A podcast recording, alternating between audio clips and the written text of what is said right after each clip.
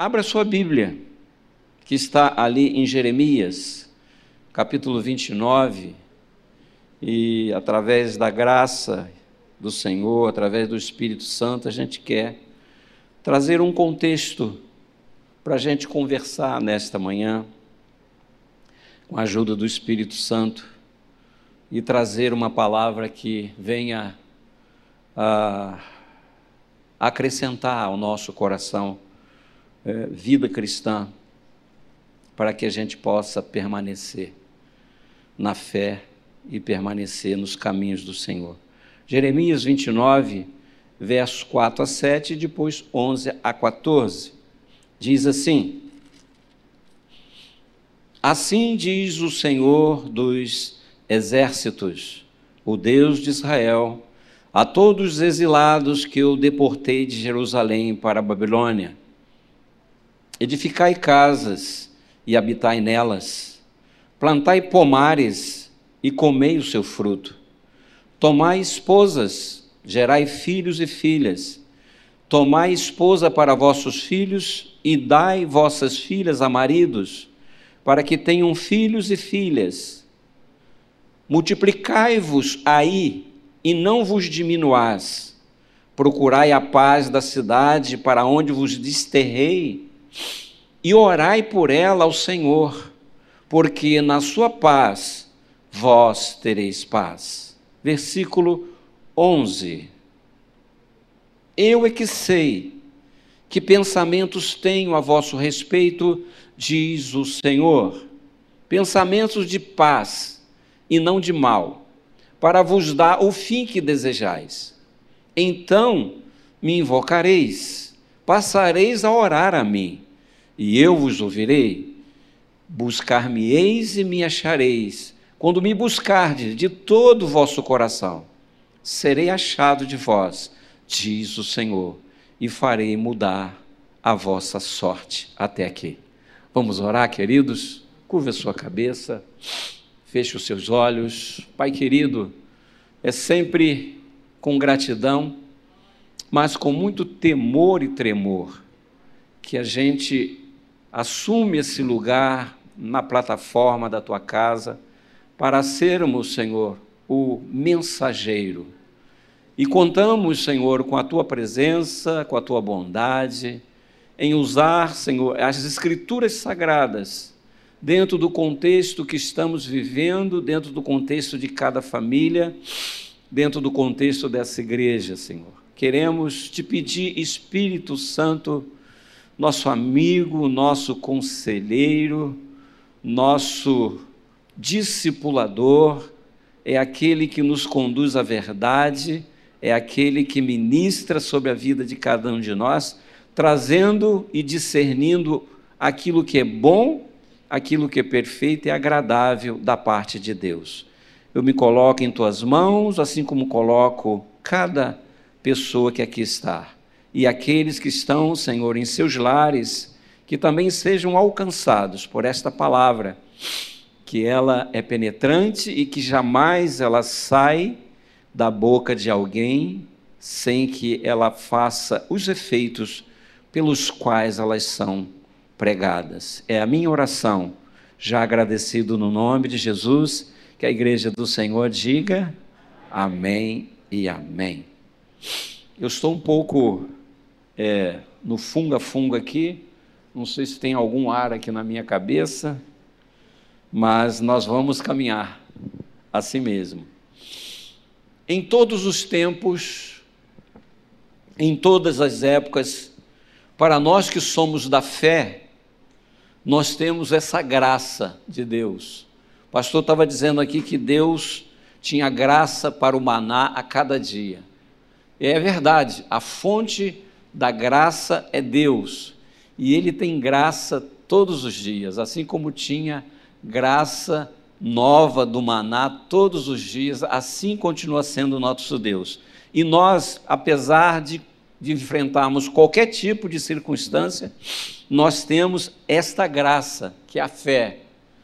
É o dom da fé que é ministrado por Deus sobre a vida de cada um de nós. E essa graça que vem com esse dom que pertence a Deus, gerado por Deus, ele vem em nosso socorro. A fé que faz com que a gente não desista, a fé que faz com que a gente se anime, a fé faz com que a gente não fique prostrado, mesmo diante dos momentos mais difíceis que enfrentamos. E as circunstâncias existem para todos e sobre todos. E ninguém viveu antes um tempo igual a esse. Nós vivemos circunstâncias. Nesses 32 anos de igreja e de ligado a um ministério da palavra, ministério pastoral, nós sempre enfrentamos dificuldades. Sempre há dificuldade, porque não há como viver se não tiver dificuldade, não há como desenvolver uma fé autêntica, dinâmica, se não houver dificuldade. A fé, ela, a gente recebe para a gente ter força para caminhar, força para levantar, força para prosseguir. E mesmo nos momentos mais difíceis, esta fé está em nós, derramada por Deus. E basta a gente também tomar posse desta fé. Existem atitudes que vêm de Deus, existem respostas que sa precisam sair dos nossos lábios, das nossas mãos e dos nossos pés. Por isso, o tema da nossa mensagem é as provas da vida cristã. Jesus não nos prometeu uma vida sem provas, sem dificuldades. Nesse mundo tereis aflições, mas ele disse: tende bom ânimo, porque eu venci o mundo. Jesus está dizendo que nós vamos ter provas sim, nós não vamos viver em provas a vida inteira. Haverão tempos de refrigérios. E Deus providencia tempos de refrigérios. O nosso Deus é um Deus que não permite que a vida seja só de deserto. O povo de Deus que enfrentou o deserto, aquele deserto, se você já estudou e leu as Escrituras, não era para ser 40 anos. Não era para ser aquele tempo todo. O deserto durou mais tempo por causa da falta de entendimento daquele povo, por causa do coração endurecido, por causa de não aceitar. É, Hebreus diz que eles ouviram a palavra, mas esta não foi acompanhada de fé, não foi acompanhada de atitude, porque fé envolve atitude. Fé envolve algo que a gente precisa fazer. Deus é um Deus de toda graça. Ele derrama a sua graça. E a nossa resposta à graça é a nossa fé. São as nossas atitudes. O apóstolo Paulo diz que se diz o menor dos apóstolos, mas ele diz assim: Mas eu trabalhei mais do que todos. E ele diz assim: Mas não eu, mas a graça de Deus sobre a minha vida. Então ele recebeu a graça e a resposta dele foi o trabalho. E não se pode trabalhar sem for motivado pela fé. Então, esse é o tempo que nós estamos vivendo e esta graça, esta fé, que gera expectativas. A vida cristã é uma vida de expectativa, de alguém que espera. O próprio contexto de todo o nosso chamado, nós esperamos novos céus e nova terra, nós esperamos a volta do Senhor Jesus Cristo. Quem pode dizer amém? Esperamos Ele. Esperamos, esta é uma é, que precisa permanecer viva. E enquanto ele não vem, mas nós precisamos nos mover. Então, com expectativa, a expectativa, ela é a esperança. É isso, foi você esperançar. É você ter esperança numa manhã. E isso nos mantém vivos.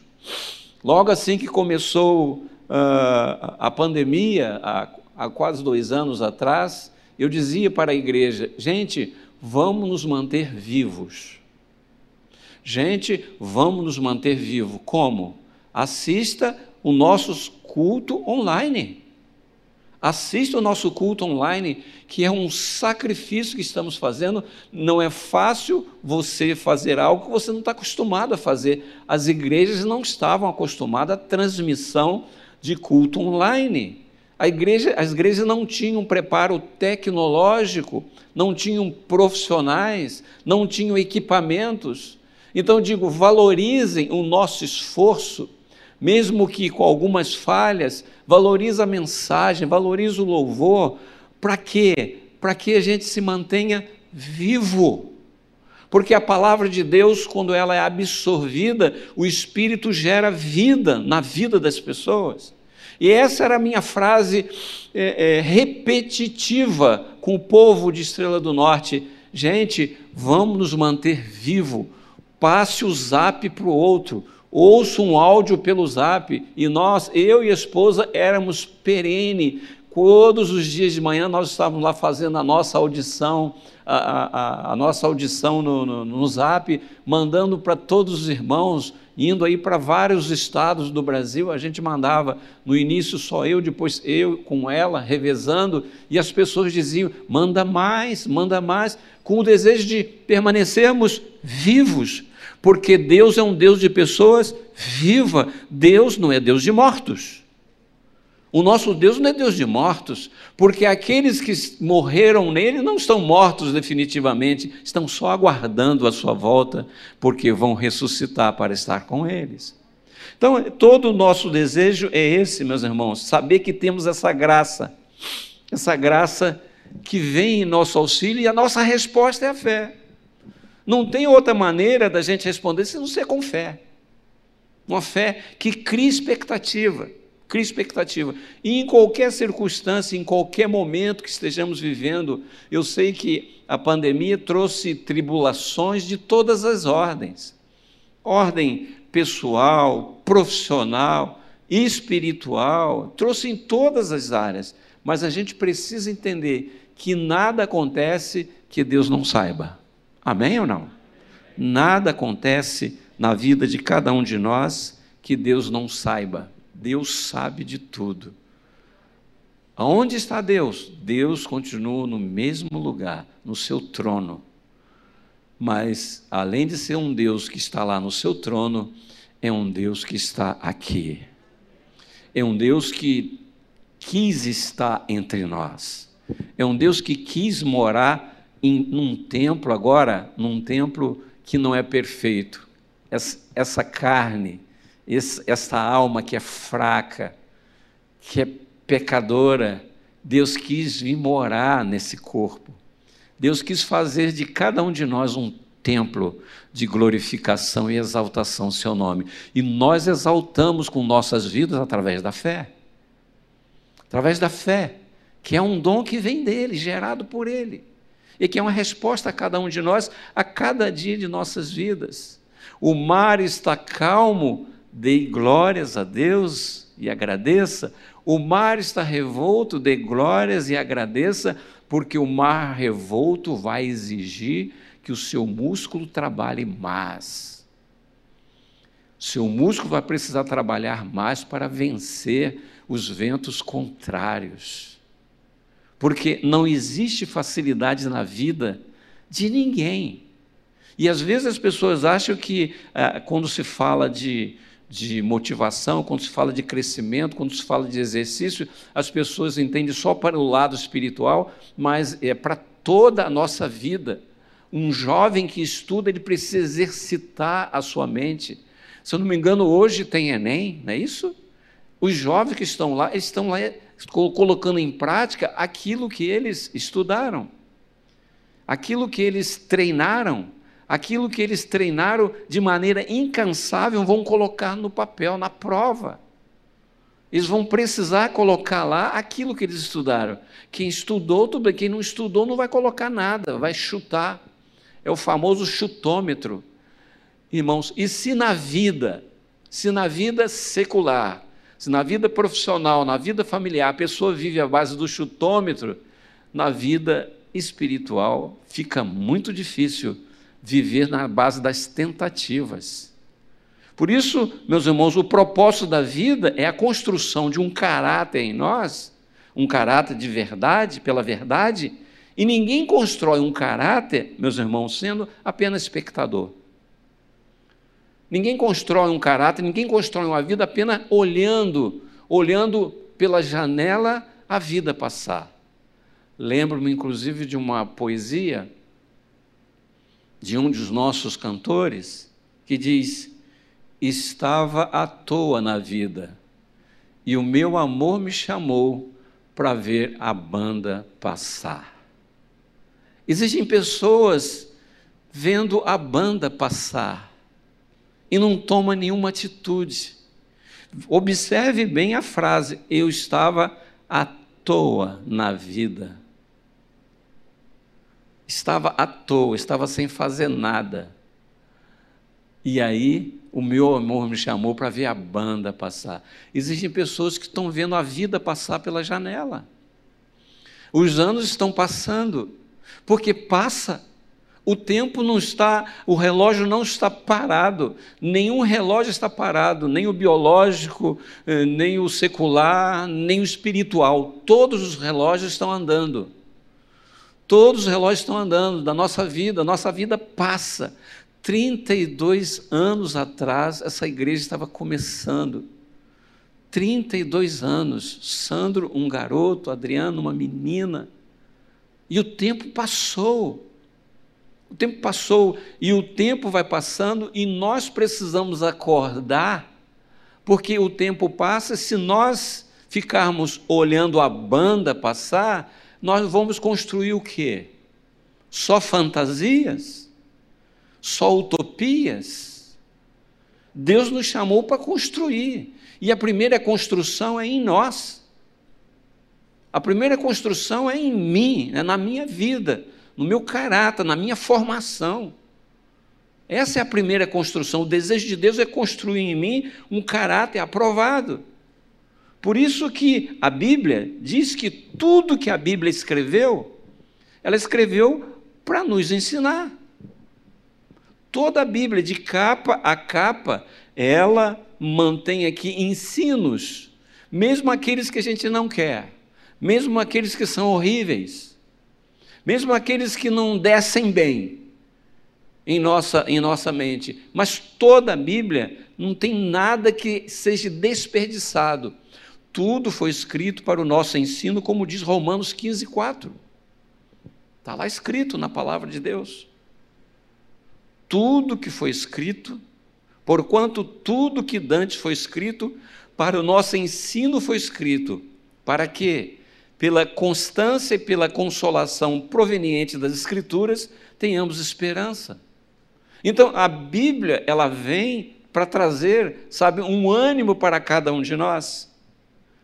Sabe, toda, toda a Escritura, todos os eventos bíblicos, não é? Esse texto que nós lemos é um evento com o povo escolhido de Deus, em que, pelos seus comportamentos, não é? Eles foram colocados lá, longe da sua terra.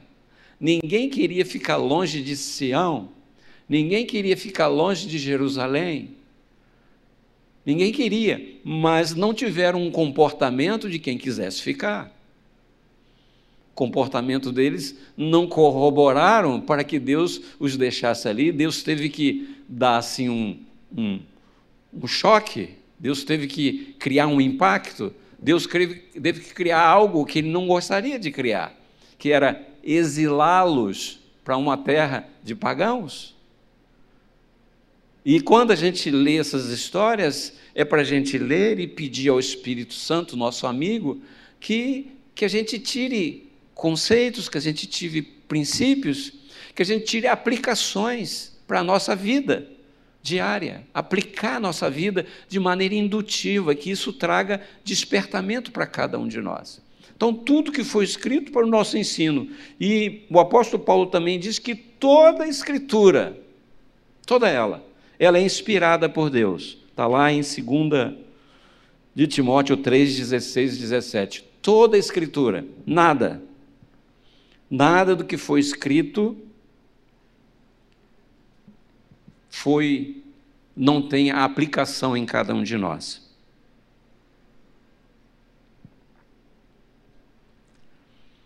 Toda a escritura é divinamente inspirada e proveitosa para ensinar, também para repreender, para corrigir, para instruir em justiça para que o homem de Deus seja perfeito e perfeitamente preparado para toda boa obra. Palavras do apóstolo Paulo para o seu filho Timóteo.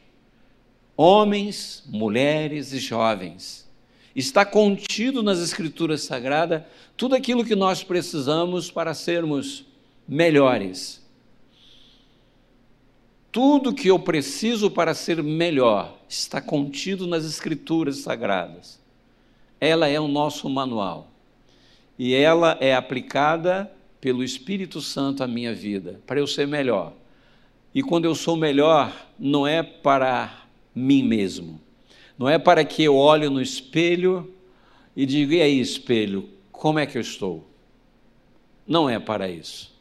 Quando eu sou melhor, é para que o outro possa tirar proveito de eu ser uma pessoa melhor principalmente dentro de casa. É onde nós demonstramos de maneira nua e crua quem somos. É dentro de casa. Foi dentro de casa que aquela menina que era uma cativa do povo de Israel viu aquele general era leproso. Porque lá no meio das tropas eles não sabiam que ele era leproso. Havia um porém na vida de Naamã que só foi visto dentro de casa. De repente, numa distração, uma porta aberta, a menina viu que aquele homem era leproso dentro de casa. As pessoas são mais elas mesmas. Então, todo o proveito de nós sermos melhores, através do ensino das Escrituras, é para que a gente possa abençoar o outro. E o outro começa abençoando o outro uh, está ao nosso lado. Dorme na mesma cama, senta na mesma mesa, senta na mesma sala. E o ideal de Deus é que abracem os mesmos desafios. Teve uma conferência de casais e o próprio nome já diz uma só carne. Quer dizer, não dá como, não tem como um cônjuge e o outro ficar para trás. Os dois precisam estar juntos, é uma só carne. O desafio é mútuo, os sonhos são mútuos, a transpiração é mútua, o esforço é mútuo, para que um não possa ir e o outro ficar. Da importância da palavra de Deus para trazer todos esses ensinos. E trazendo o contexto dentro da nossa temática, nos desafios da vida cristã, qual a nossa resposta? Certamente todos nós queremos respostas prontas. Todos nós, na nossa vida pessoal, na nossa vida familiar, na nossa vida até ministerial, às vezes caímos nesta, nesta falha de queremos respostas prontas. Não há respostas prontas. As respostas são construídas, à proporção que convivemos, à proporção que nós buscamos a um Deus que já tem a resposta. Deus já tem a resposta de todas as coisas, mas Ele se deixa revelar na hora dele. E a proporção que nós viemos a entender isso, que a resposta elas são construídas, a proporção que eu também tenho a minha postura, aquela resposta que eu quero dar. É, vi um, um, um informativo, não sei se eu passei, mas eu vi um informativo de, das pessoas que querem facilidade que evitam os desafios, e que um jovem, uma, uma criança ainda na terceira série, é, e lá a norma da terceira série para a quarta série, as pessoas deixavam de usar lápis e passavam a usar canetas. E claro que lá no passado usar caneta era muito mais complicado que hoje. Hoje temos a BIC, não é? Temos as canetas é, é dessas tecnologias de hoje, mas no passado as canetas deviam ser daquelas tipo de molhar a pena para escrever. E ele disse: Eu vou preferir ficar no terceira série, vou preferir repetir de ano, para que eu não tenha que usar caneta, porque eu não tenho habilidade para usar caneta. Preferiu repetir o ano.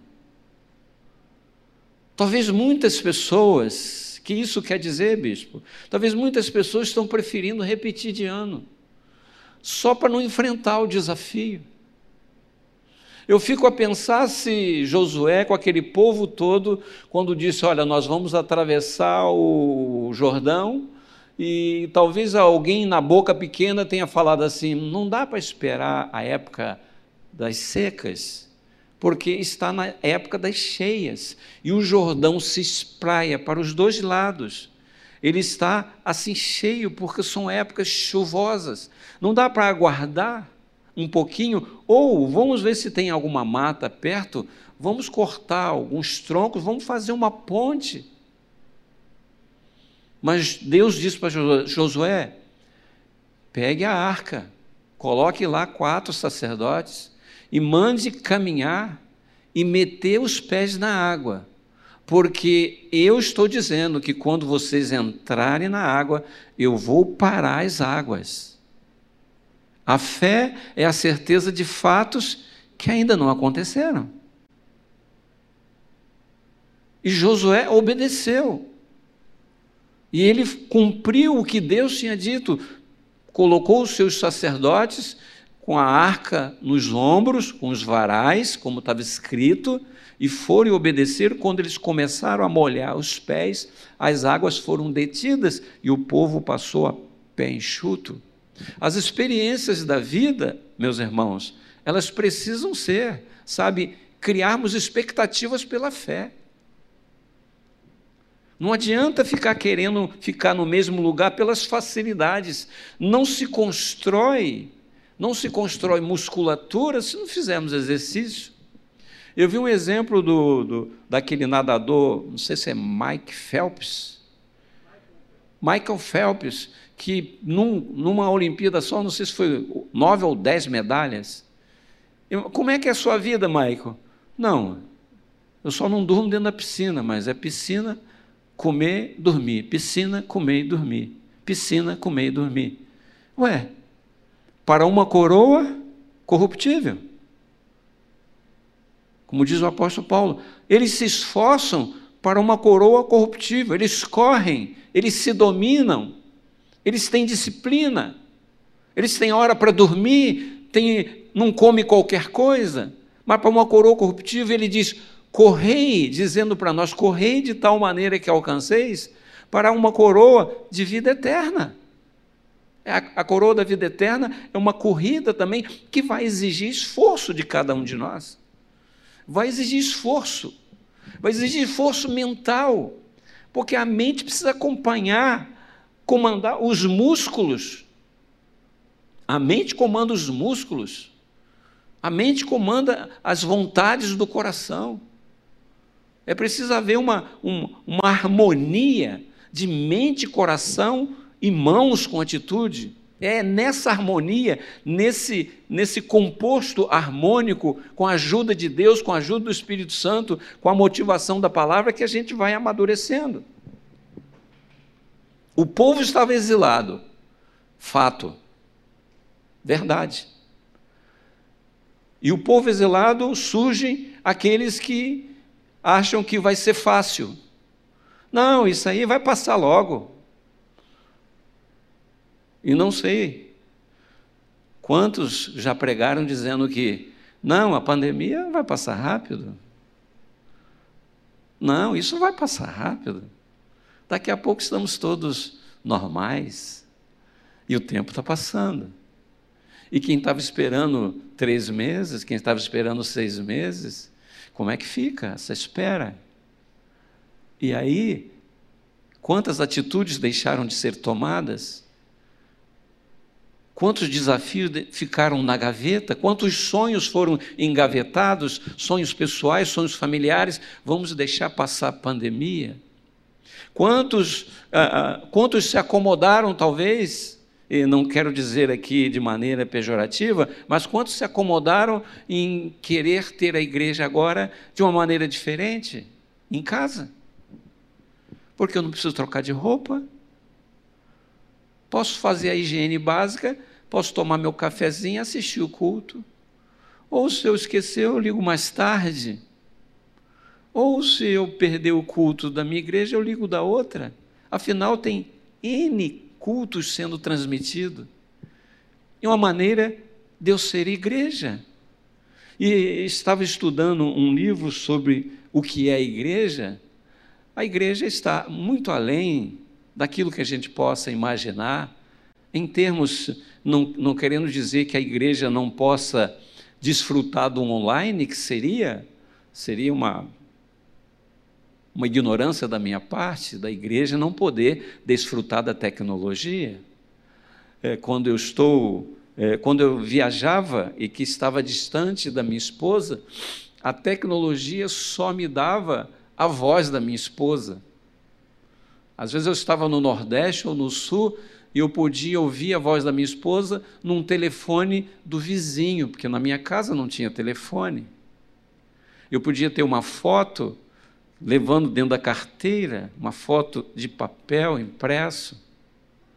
Hoje em dia é, a gente tem o celular, hoje em dia a gente tem o zap, hoje em dia você tem o Zoom, mas nada substitui eu estar com ela, estar junto com ela. Nada substitui, nada substitui o convívio, estar presente. E aquele povo, meus irmãos, estavam lá muitos estavam abraçando já uma certa facilidade, porque aparece logo os apregoadores das facilidades. Não, isso vai passar rápido. E havia uma corrente de profecias e de profetas que diziam: não, daqui a dois anos vocês voltam para Sião. E muitos já estavam embarcando nessa, nessa coisa de que não vai passar rápido, não vai ser tão ruim assim.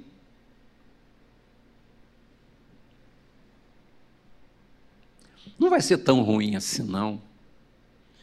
E quem está vivendo esse tempo em que nós fomos como que exilados dentro de casas, quantos desafios precisaram ser enfrentados? E alguns venceram, mas nem todos venceram. Quantos desafios, quantas coisas foram afloradas na relação familiar, na relação igreja. Quantas coisas foram afloradas que estavam como que adormecida ou debaixo do tapete? Até a fé de muitas pessoas, uma fé que ele achava que tinha na hora que você esticou a corda, você viu que você não tinha tanta fé assim. A gente, quando faz um teste num material de construção, numa barra de aço, você antes de usá-la e colocar uma carga nela, passa no laboratório e você testa. Para você colocar lá de acordo com as normas técnicas que o aço é CA50, você antes passa um teste estica aquela vara de ferro até a sua ruptura, para ver antes da ruptura qual é a carga que ela resiste. Muitas pessoas na vida de fé, meus irmãos, não sabiam que o tempo de ruptura da sua fé com Deus. Muitas pessoas não sabiam o seu limite de fé com Deus.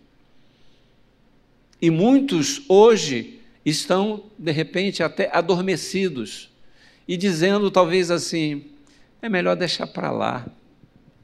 Não vou mexer com isso, não. Porque se eu for mexer com isso, eu vou ter que pensar, vou ter que tomar atitude, vou ter que me mover, vou ter que fazer uma reflexão profunda do meu coração, vou ter que rever alguns hábitos, vou ter que rever algumas coisas que eu estou fazendo. Muitas pessoas estão querendo deixar para lá. E a exigência, quando vem, as provas, quando vêm, elas vêm para provar mesmo. O nome é prova. O nome das tribulações é chamado de prova para provar a nossa vida. Quem é quem? As provas existem para provar. E o povo estava ali para passar por essa prova, para viver intensamente a prova. E o desejo de Deus para aquele povo é que aquele povo vivesse intensamente essa prova. Porque ao final o desejo de Deus era aproveitamento, o desejo de Deus nunca é destruir ninguém. Quem pode dizer amém? Irmãos, o desejo de Deus não é destruir ninguém. O desejo de Deus é Deus de paz. Deus é Deus de bênção. Não é de destruir ninguém. Contudo, meus irmãos, Ele não vai evitar que entremos nos mares, nos rios, e no fogo, ele não vai evitar que a gente entre, mas ele diz assim: Eu entro com você. Quem pode dar glórias a Deus?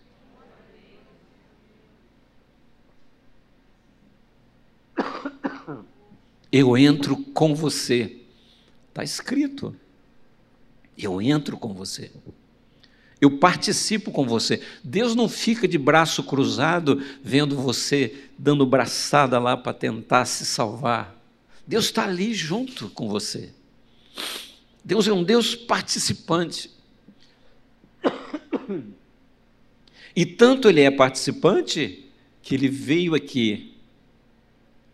Ele veio aqui. E se e aceitou nascer, nascer como um ser humano, 100% humano. Deus se fez humano entre nós, para conviver as mesmas lutas, as mesmas dificuldades, ele veio conviver conosco, sofrer as mesmas tentações, vencer todas para se colocar como aquele que, se nós olharmos para Ele, se nós buscarmos a Ele, Ele vai nos dar força para vencer como Ele venceu.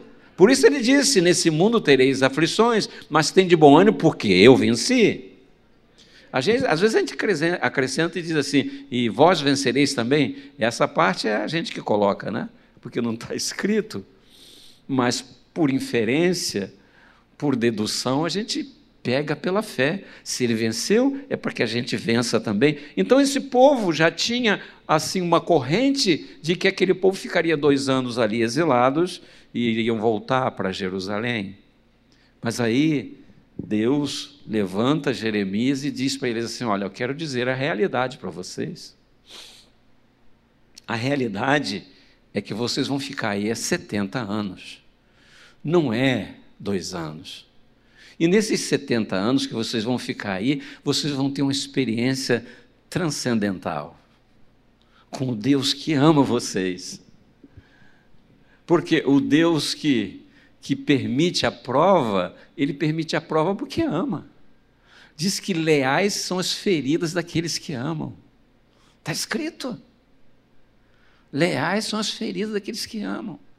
Porque às vezes as pessoas esquecem, meus irmãos, que existem coisas na vida que, que são amargosas, mas no final elas vão ter alguma coisa doce.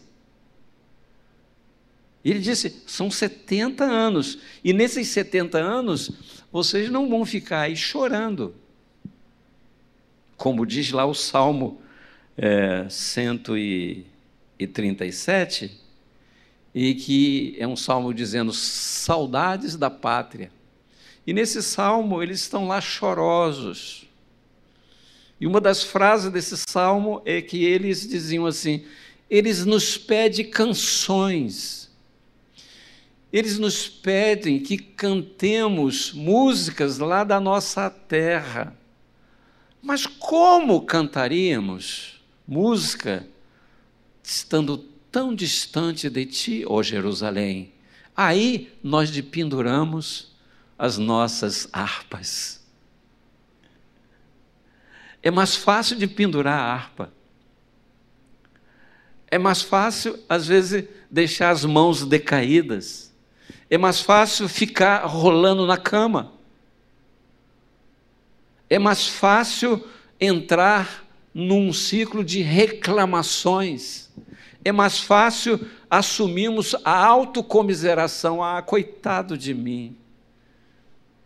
Ah, coitado de mim. O coitadismo, as lamúrias.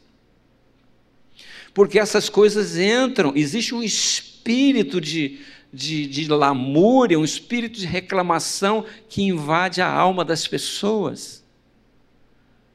E ele se coloca como o mais coitado de todos. Por que, que ele se coloca? Porque esse espírito quer provocar no outro misericórdia, quer provocar a reação do outro com ele.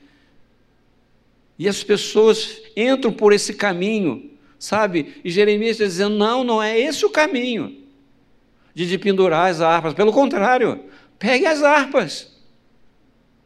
Pegue as harpas e comece a construir. Mãos às obras. Mãos à obra. Exercite a fé. Exercite a fé. Vocês terão 70 anos. 70 anos.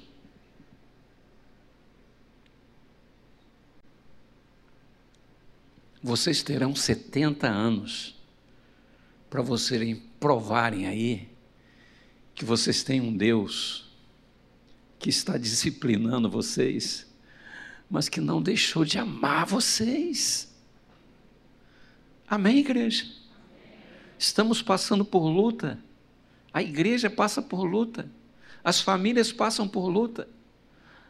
A luta existe, a dificuldade existe em todas as áreas, mas nós precisamos crescer no meio das lutas aproveitar o deserto para que o, o calor do deserto, as temperaturas do deserto nos, nos prepare, nos forge como um ferro na fornalha. Porque no deserto de dia é quente, de noite é frio. Que a gente, que o nosso corpo, que a nossa vida espiritual esteja acostumado com calor e com frio, para que a gente não venha desmaiar para que a gente não venha desfalecer. Deem testemunho, construam casas, plantem, plantem, casem-se e deem seus filhos em casamento, vivam a vida. Vocês precisam multiplicar aí. Vocês precisam multiplicar aí, vocês não precisam diminuir aí. Irmãos, só porque estamos em luta, não é para que a gente venha se diminuir como pobres coitados. Nós precisamos, pelo contrário, avançar. Buscar o caráter de Deus e avançar. Expectativa de que o Senhor não nos deixou sozinhos. Deus está conosco. O Deus de Jacó é o nosso refúgio, Ele é a nossa fortaleza, socorro bem presente nas tribulações. Ainda que tudo se transtorne, Há um rio cuja corrente alegra a cidade de Deus, a morada do Altíssimo. Quem pode dar glórias a Deus? Aleluia! Mãos à obra, construam, plantem, não se diminuam, mas pelo contrário, multiplique. O desejo de Deus é que a igreja que está passando esses anos, que a igreja chegue do outro lado mais forte. Quem pode dar glórias a Deus? Que as famílias estejam mais fortes, que os ministérios sejam mais fortes. Não ministérios capengando, de moleta, buscando moletas para caminhar, mas não forte.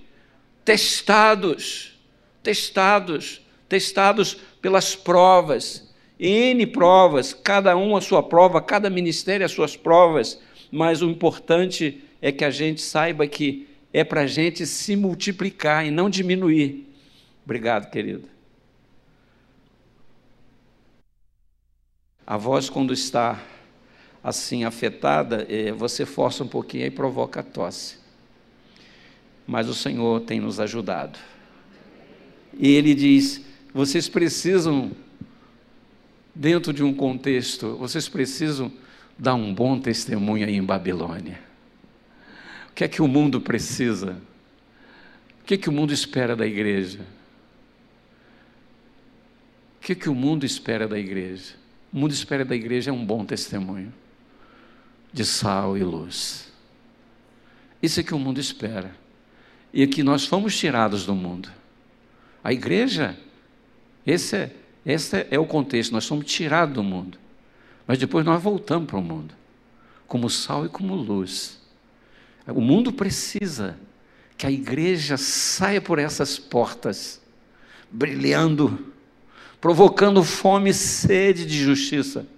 naqueles que estão lá fora desanimados, naqueles que estão lá fora envolvidos por outras coisas, por outras culturas, por outros pensamentos. A igreja precisa sair com um pensamento só de que Deus ama o homem.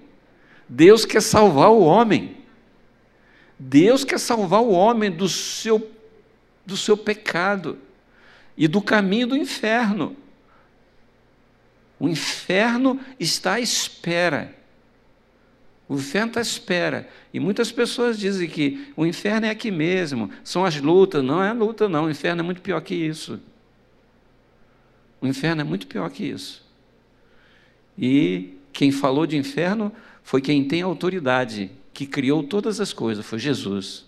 Ele falou. E ele fala com categoria. Não foi Paulo que falou, não foi João que falou, foi Jesus que falou. Ele conhece. Existe esse lugar terrível. Então busque a paz, ore pela paz da Babilônia.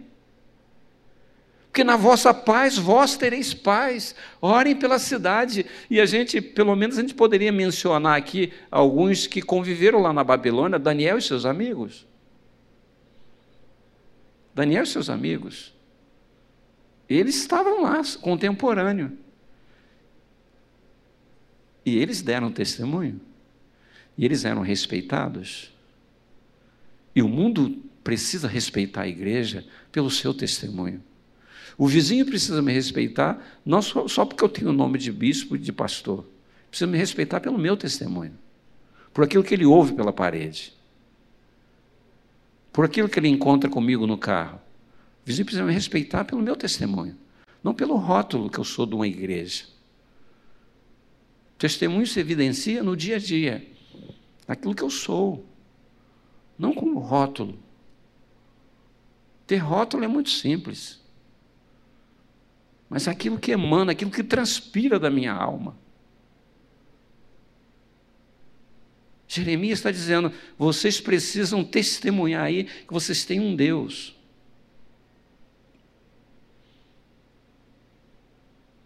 Aproveitem para fazer o melhor. Já que Há quantos anos eu, eu pedi para vocês mudarem? Quantos anos? E ele diz: Eu começando de madrugada, eu adverti vocês: mudem, mudem, mudem. E vocês não aceitaram. Agora vocês estão aí, está passando pela disciplina. E agora, nesse período de disciplina, aproveitem para crescerem. Aproveite para você falar para esse povo aí que tem um Deus, que você está aí porque vocês pecaram. Mas apesar de vocês pecarem, Deus não abandonou vocês. Deem um bom testemunho. E o apóstolo Pedro, quando fala da gente dar um bom testemunho, ele fala isso assim de maneira muito importante em 1 de Pedro 3. 1 de Pedro 3, de 13 a 18.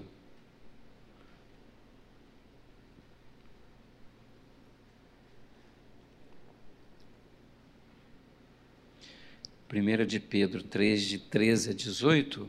Ora, quem é o que vos fará mal, se fordes zelosos do bem? Mas também se padecerdes por amor da justiça, bem-aventurados sereis e não temais as suas ameaças, nem vos turbeis. Antes santificai em vossos corações a Cristo como Senhor, e estai preparados para responder com mansidão e temor a todo aquele que vos pedir a razão da esperança que há entre vós, tendo uma boa consciência, para que, naquilo em que falam mal de vós, Fiquem confundidos os que vituperam o vosso bom procedimento em Cristo. Porque melhor é sofrer de fazendo bem, se a vontade de Deus assim o quer, do que fazendo mal. Porque também Cristo morreu uma só vez pelos, peca pelos pecados, o justo pelos injustos, para levar-vos a Deus, sendo, na verdade, morto na carne, mas vivificado no espírito porque também Cristo morreu uma só vez pelos pecados, e o justo pelos injustos, para levar-vos a Deus, sendo, na verdade, morto na carne, mas vivificado no espírito. Até aqui. Veja que o apóstolo Pedro diz: Olha, vocês vão passar por lutas, mas que essas lutas possam demonstrar para as pessoas que vocês têm um Deus. Sabe? É um tempo de provação. E o tempo de provação, ele não é eterno. O tempo de provação envolve um tempo de transformação, envolve um tempo de aprovação. Tiago 1,12 diz: Bem-aventurado é o homem que suporta com perseverança as provações, que depois de ter sido aprovado, receberá a coroa da justiça. Há um tempo de provação. E esse tempo, meus irmãos, fazem parte da nossa vida. Fazem parte. E é preciso que a gente confie em Deus.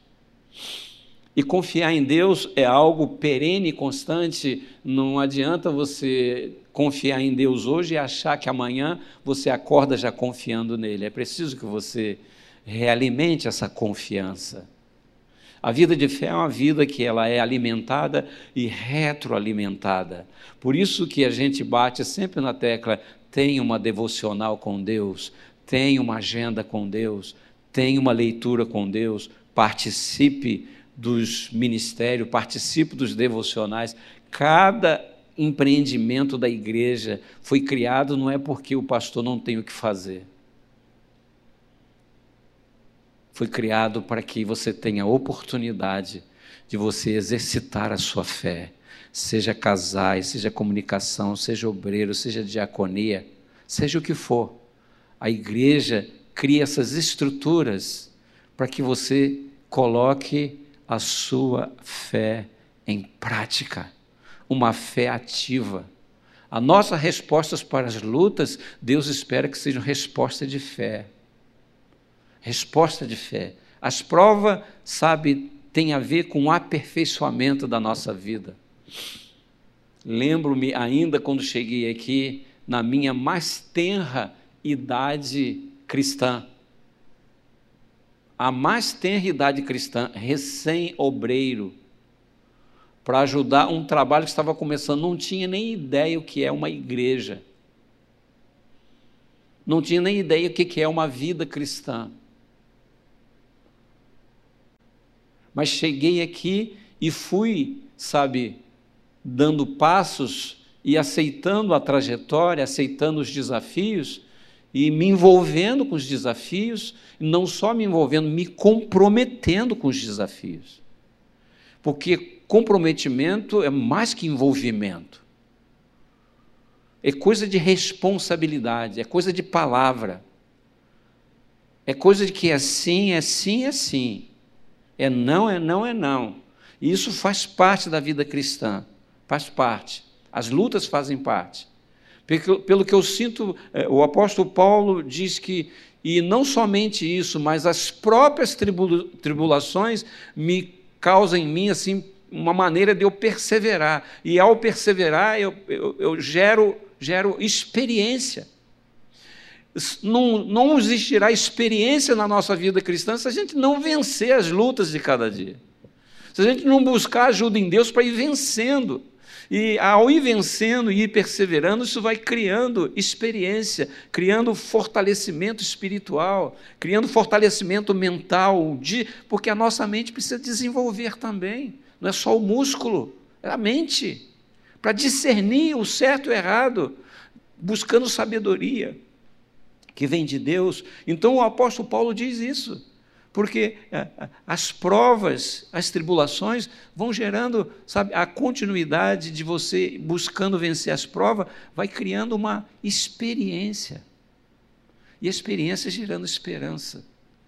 E ele diz que o amor de Deus é derramado em nossos corações pelo Espírito Santo de Deus, que está aqui, que está entre nós e se Ele está em você, levante a tua mão e dê um glórias a Deus. Aleluia. O Espírito Santo de Deus, esta bênção. Que Jesus disse que vocês vão receber outro igual a mim, e ele vai estar em vocês, dentro, para fazer a obra em vocês, para ajudar a derrubar parede, construir parede, tirar hábito, colocar bons hábitos. Para isso que o Espírito Santo está em nós para desfazer coisas e fazer coisas. Aquilo que não agrada a Deus, ele, se você deixar, ele vai desfazer. E aquilo que agrada, se você deixar, ele vai construir. Se você der uma mãozinha, ele vai construir. E nada melhor do que as provas para que os nossos músculos sejam desafiados e sejam fortalecidos. Com palavra, com oração, com obediência, com fé, com comprometimento.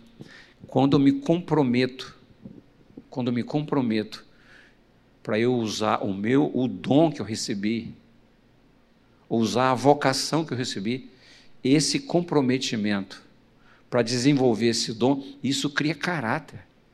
Quanto mais eu obedeço, quanto mais eu cumpro, isso cria caráter, isso cria estrutura. É como aquela malhação que você faz, você sente que você está correndo só 5 mil, você já está correndo 10 mil. Daqui a pouco você está correndo uma meia maratona. Porque você foi assim. A vida cristã é isso. É isso. É isso. E nada vem sobre nós que não seja para aproveitamento. Toda disciplina ela é para aproveitamento. Toda tribulação, encarando ou não como uma disciplina, encarando ou não como uma prova, ela vem para que a gente seja aproveitado, mais aproveitado.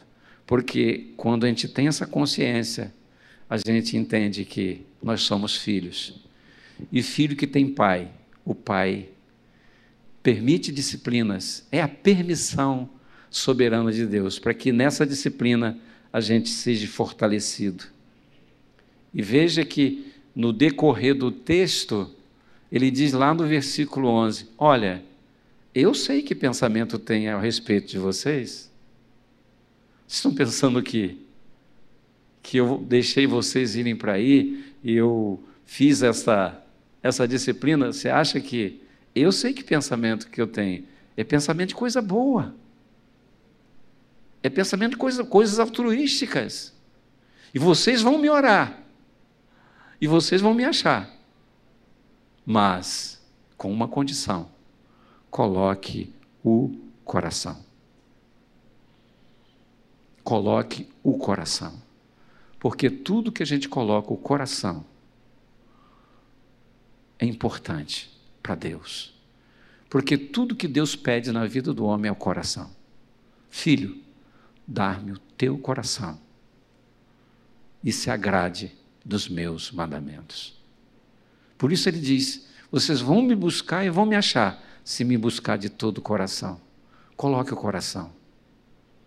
O coração, o coração que é a fonte, o coração onde está as nossas vontades, as nossas volições e vontades estão no coração.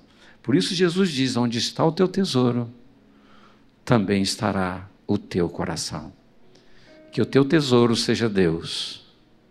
Que o teu tesouro seja uma vida cristã saudável, responda com o coração. E você vai encontrar Deus. E Deus vai mudar a nossa sorte. Coloque a mão no seu coração.